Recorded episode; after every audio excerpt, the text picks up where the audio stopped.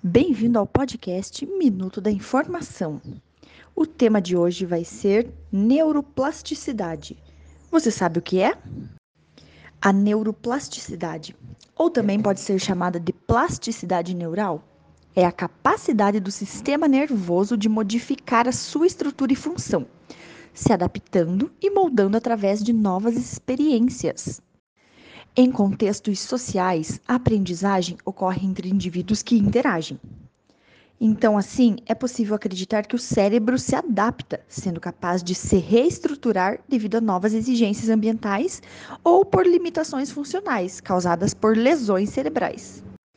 Fazer e desfazer as associações existentes entre as células nervosas é a base da aprendizagem, e ela permanece ao longo da vida.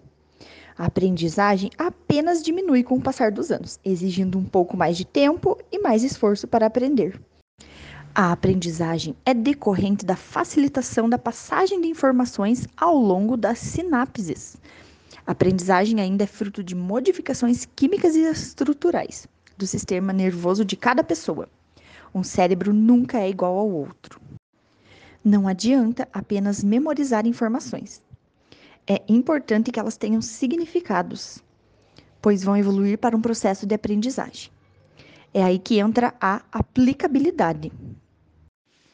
A educação é um processo que envolve as duas partes, tanto os aprendizes quanto os professores, proporcionando grandes momentos de interação e troca de conhecimentos.